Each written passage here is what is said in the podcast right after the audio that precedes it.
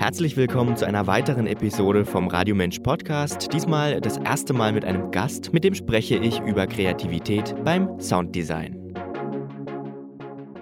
Mit mir im Studio ist Bonnie Stueff. Ja. Und Bonnie ist Sounddesigner. Man muss ein bisschen aufpassen mit dem Nachnamen. Äh, ich wollte dich eigentlich vorher noch fragen, aber ähm, du hast schon an vielen Filmprojekten mitgearbeitet. Du hast viel mit Sebastian Linder zusammengearbeitet. Du hast für Volvic gearbeitet, Red Bull. Ähm, was kann man noch so ergänzen? Ähm, so geht's sächsisch äh, zum Beispiel. Genau. In Kooperation, wo zwei Filme mittlerweile entstanden sind. Ähm, und noch äh, Lang und Söhne, also verschiedene Werbeprojekte, Europapark auch. Für das äh, Gewandhaus Leipzig habe ich mit anderen Freunden was gemacht, äh, mit einer Leipziger Produktionsfirma zusammen. Und ja. Schön, dass du da bist. Ja. Danke, danke, vielen Dank für die Einladung. Das erste Mal so im Radio, im Podcast. Ja, ähm, du hast dir gewünscht, dass wir heute weniger über Technik reden. Ähm, ja. Und das wollen wir einfach mal machen. Ähm, wir sprechen einfach mal über Kreativität. Sehr schön. Das ist ein schwieriges Thema. Was bedeutet denn für dich kreativ sein, wenn du jetzt an einem Sounddesign arbeitest für einen Film? Was bedeutet für dich da kreativ sein? Ähm, das bedeutet für mich, den richtigen Ton für den Moment zu finden. Das heißt, ähm, welches Geräusch, welchen Klang finde ich, um diesen Moment erstmal vielleicht zu beschreiben, so grundlegend, eine Emotion dazu wecken, eine Lebendigkeit zu schaffen. Und der nächste Schritt ist es vielleicht, wie kann ich das, das Bild manipulieren vielleicht oder in eine gewisse Richtung lenken. Ähm, zum Beispiel mit Sebastian Linder haben wir das ganz oft äh, probiert. Da gibt es äh, in dem Film Loving Lanka, was ein Reisefilm quasi oder mit einer seiner Reisefilme ist, gibt es ähm, so eine Szene in einem Zug, wo seine Frau Sophia so äh, an dem Zugausgang sitzt, der Zug fährt und die Kamera fliegt quasi über Sophias Kopf durch diese Tür, durch dieses Tor raus. Und ich habe mir gedacht, ach, diesen Moment, den kann man ja irgendwie verschnellern, den kann man beschleunigen, dieses Bild kann man verkürzen quasi durch Sound, indem man einfach auch so ein Geräusch nimmt, was so ansteigt, so ähm, hochgepitcht wird, die Tonlage verändert und das so die Kamera quasi auch so rausschießt. Und das ist quasi so, so kreatives Arbeiten. Momente halt zu sehen, oder halt, wenn, wenn so, ein, so ein Bildschnitt kommt, dass ich halt dazwischen an der Bewegung so einen Swoosh-Sound irgendwie anlege, der so wusch ähm, diese Bewegung auch nochmal ändert. Oder einen anderen Sound, der auch in dieser Bewegung drin ist. Und ähm, somit ähm, sieht man halt Dinge, die man akustisch nochmal verändern kann. Und somit wirkt der Film nochmal ganz, ganz anders. Äh, für den Konsumenten vielleicht nicht bewusst wahrnehmbar, aber so unterbewusst macht unser Gehirn ist es so komplex und das arbeitet dann viel mehr und setzt sich da viel mehr auseinander. Und ähm, man braucht auch ganz viel Sound, finde ich, weil ähm, in unserem Alltag sind wir umgeben davon. Ne, du kennst es ja auch. Äh, du gehst durch die Straße und überall hörst du ja irgendwas. Die Autos, die Straßenbahn, die Vögel, Atmosphäre, irgendjemand äh, macht das Fenster auf, was auch immer. Und genauso sollte auch ein Film aufgebaut sein. Das sollte ich halt in dieser Welt halt auch hinführen. Wir nehmen das nicht mehr bewusst wahr, wenn wir durch die Straßen gehen. Ähm, außer es kommt irgendwie so ein lautes Hupen ganz plötzlich, weil wir irgendwie über Rot über die Ampel gehen oder so. Da sind wir auch immer ganz plötzlich wach. Mhm. Aber sonst passiert das unbewusst in unser Kopf und es wäre komisch, wenn das nicht ist. Oder wenn wir in einem Raum ohne Reflexion wären. Das ist, da macht. Unangenehm. Sehr unangenehm. unangenehm ja. Also, ähm, vielleicht kennst du eine oder andere, wenn man so in einem schalltoten Raum ist ich war im schalltoten Raum in der TU Berlin vor drei Jahren, glaube ich, oder vier Jahren mittlerweile. Und dort hat, konnte man das erleben, wie man so die Orientierung verliert, das Gleichgewicht verliert. Und das, es ist einfach nicht schön. Ein Leben ohne Sound sinnlos, das halten wir einfach mal so ja, fest. auf jeden Fall. wir rollen mal die Geschichte von vorne auf ein bisschen. Stell dir vor, ähm, dich fragt jemand an. Du wirst gefragt, kannst du bei meinem Film jetzt Sounddesign machen? Und dir gefällt das Projekt, du machst es. Mhm. Wie bereitest du dich vor? Wie, wie, ähm, wo holst du dir Inspiration? Wo, wo hole ich mir die Inspiration? Also ich hole mir die Inspiration dadurch, dass ich mir überhaupt den Film erstmal anschaue. Und bei mir passiert viel aus dem Bauch heraus. Das heißt, ich komme mir den Film an und meistens habe ich sofort irgendwie auch so ein Klangbild im Kopf, so eine Idee zu sagen, boah, das könnte doch hin und da könnte man was machen. Boah, es ist so ein schneller Schnitt von einer Bewegung in die nächste. Und ich sage mir, boah, es funktioniert noch nie. Es funktioniert noch nie, das ist noch vielleicht bildlich, bildlich gut gelöst. Aber es muss, es muss noch irgendwie beschrieben werden. Es muss noch irgendwie ein Kick noch rein, sage ich jetzt mal. Ähm, und die Inspiration dazu hole ich mir durch einen eigenen Film an sich. Und ich bin ein großer Freund von elektronischer Musik, also die begleitet mich schon seit, seit Kindheitsalter, so durch, bin so ein Kind der 90er auch und dadurch auch geprägt. Auch durch diese Klangvielfalt, sage ich mal, die es in der elektronischen Musik gibt. Die ist von rein elektronisch, so ein Crossover zwischen elektronisch-akustisch, die Sounds sind, bis hin zu akustisch, das ist alles möglich. Und das hat mich schon immer fasziniert und ich aus dieser Ecke quasi auch komme ähm, hole ich mir da viel Inspiration so indirekt. Also ich nutze halt zum Beispiel auch ganz viele ähm, Synthesizer, die aus der Richtung elektronische Sounds, die halb akustisch auch sind, die, die, die reinfügen. Ich spiele halt auch zum Beispiel Flächenpads ein, um das Ganze atmosphärischer zu gestalten, äh, in der, Ham in der Harmonie der, des Liedes jeweils, mhm. um das quasi so einzubetten. Gucken mir auch andere Filme an. Also das finde ich auch mal ganz wichtig, dass man sich auch andere Sachen mal anschaut, was gibt mir nochmal eine Idee, um so dran zu arbeiten. Und dann bin ich halt irgendwie so ein Fan von so ein bisschen elterlichen Sounds halt auch. Also bei Sebastian habe ich jetzt einmal eine Bandmaschine verwendet, wo ich Sounds aus irgendwie aufgenommen habe auf so ein altes Band, beziehungsweise da waren, rückwärts abgespielt, abgenommen, aufgenommen und die irgendwie in die Bewegungen reingeschnitten habe, die genau, genau passen. Und Sebastian hat den Schnitt drauf angepasst irgendwie. Ähm, letztes Mal ein bisschen Scratch verwendet, irgendwann hole ich die Kassette nochmal raus. Analog-Freak. So, ja, also das ist noch so dieses haptische Gefühl halt auch. Und, äh, und ich glaube, ich habe halt einfach keine Dogmen so selber. Ich mache einfach so, egal was es ist, ich schaue das erstmal rein und guck und schau mal, wie es funktioniert.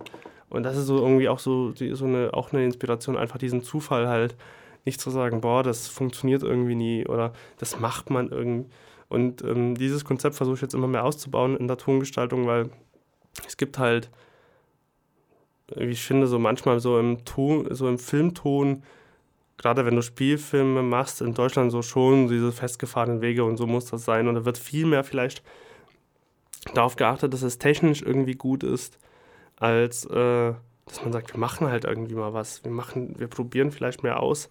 Klar, im, bei so einem Spiel hast du irgendwann den Druck auch irgendwie fertig zu werden, weil du vielleicht nur sechs Wochen Zeit hast für eine Tongestaltung.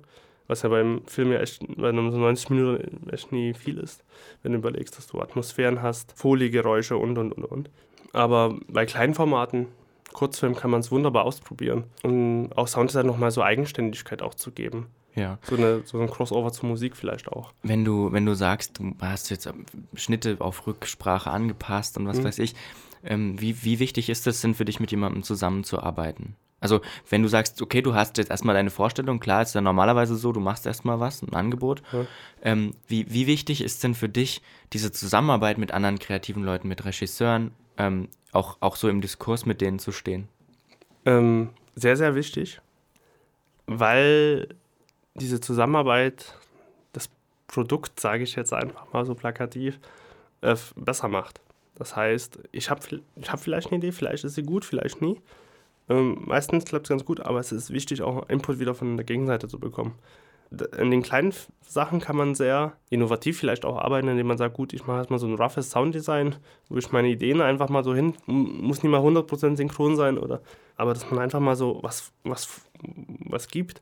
Vielleicht passt man auch den Schnitt drauf an, wenn man so ganz kreativ sein will. Vielleicht gefällt es dem Cutter, dem Regisseur, bei kleinen Projekten ist man ja alles irgendwie meistens zusammen. Und das be befruchtet sich gegenseitig. Also es ist auch immer ganz wichtig, über Dinge zu diskutieren.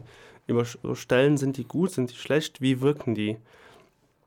Und man kann, gerade bei so einem Film, was so extrem komplex ist, glaube ich, selten hundertprozentig richtig liegen. Ja. Also es gibt ja sowieso keine ja, endgültige Wahrheit, also, oder? Es, also auf jeden Fall. Also das ist, ähm, es gibt auch so, so einen Ton, Meister-Sprichwort, so, dass es keinen perfekten Soundmix gibt.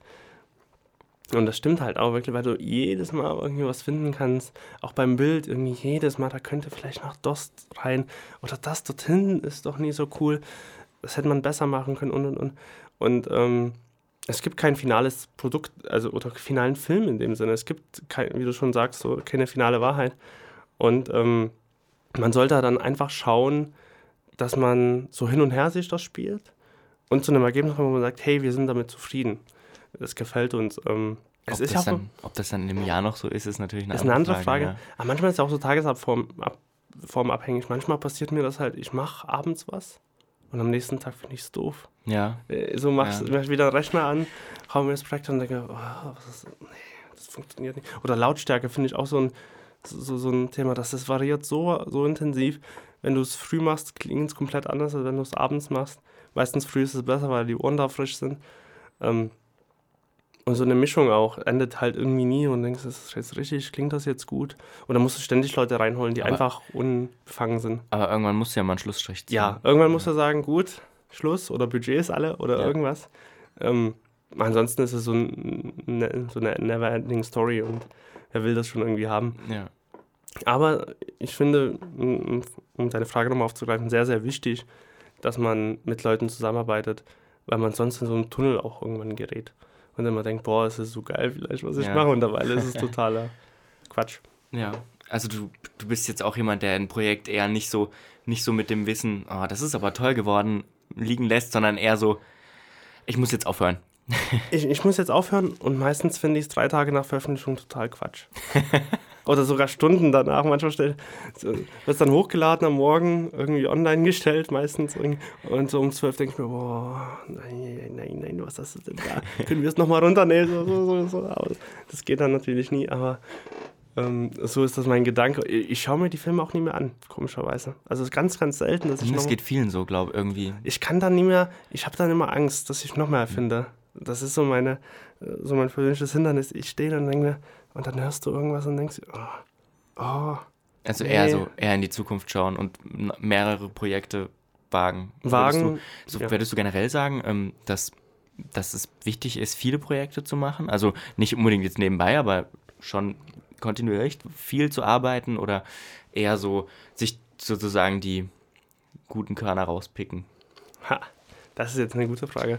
Also, ich mache es ja jetzt mal, ich bin jetzt in einer Situation, ich bin in der Woche quasi auf der anderen Seite der Welt, weil ich gemerkt habe, ich habe die letzten Jahre ganz viel gemacht und gerade so an so einem, was heißt so kleinen Tiefstecker, aber einfach mal so, man muss sich mal erden, mal komplett den Kopf mal irgendwie auskippen, um wieder Platz zu haben. Also man muss auf jeden Fall viel machen, auf jeden Fall probieren, um Sachen zu testen auch. Um mal zu sagen, boah, ich, ich habe wieder eine neue Herausforderung. Aber es muss halt eine Herausforderung auch irgendwie sein. Also, ähm, um einfach seinen Kopf mehr anzustecken. Also, wenn ich jetzt irgendwie ganz aufwendigen, zwei aufwendige Filme gemacht habe, bringt es nicht so, so ein, sag mal, so jetzt so einen nicht so aufwendigen Film zu machen. Dann entwickelt man sich einfach nicht weiter. Aber man muss dann halt gucken, okay, ich habe jetzt was Neues gemacht, habe was probiert. Ähm, um quasi auch, oder ich mache irgendwas eigenes. Also, man kann jetzt auch irgendwie selber Material vielleicht nehmen, das zusammenschneiden ähm, und einfach Sachen ausprobieren. Im Schnitt kombinieren. Also es ist auch eigentlich auch ganz interessant zu sagen, gut, ich filme was, ich schneide das zusammen und guck mal, wie das so zusammenwirkt. Ich nehme halt Sounds und passe vielleicht selber mal einen Schnitt an, um einfach so eine, so eine Denkart zu entwickeln. Und das vielleicht auch mit dem Regisseur und Cutter zu besprechen. Auf jeden Fall viel machen, viel ausprobieren, besser werden. Aber jetzt nie nur Quatsch machen, weil das bringt natürlich auch keinen weiter. Vielleicht zum, zum Schluss noch eine, äh, eine Frage. Welche Art von Film würdest du am liebsten mal vertonen? Also welche, welches Genre vielleicht ähm, bockt dich so am meisten, was Sound angeht? Also bei mir ist es zum Beispiel Horror. Ich bin halt, ich bin eigentlich nicht so ein riesiger Horrorfan. Äh, ich gucke das gerne, ähm, aber vom Sound her reizt es mich einfach unglaublich, weil man da so ganz direkt Emotionen hervorruft. Ich würde schon was irgendwas Abstraktes ein bisschen machen wollen, weil ich da meine Stärken sehe. Ein Weltraumfilm wäre irgendwie cool. So, ähm, so Gravity-mäßig. Sag mal jetzt so Gravity-mäßig, finde ich sehr spannend. Da passiert auch viel über Sound bei Gravity, muss man nochmal sagen. Wahnsinnig viel. Also Ja. ähm, dringende Empfehlung, anschauen, Ja. bei Netflix oder DVD, Blu-ray kaufen, wie auch immer. Ähm, dann Amazon Prime, um jetzt mal alle genannt zu haben. weil, weil da auch dieses Abstrakte so eine Rolle spielt. Also das ist auch bei mir, ich mag auch abstrakte Kunst, weil sie, ich finde, eine, erzählt eine spannende Geschichte meistens. Zumindest mir mehr als wie vielleicht ein realistisches Bild. Und da spielt auch so Science Fiction so eine Rolle. Und ich habe mich halt immer schon irgendwie dafür ein bisschen interessiert.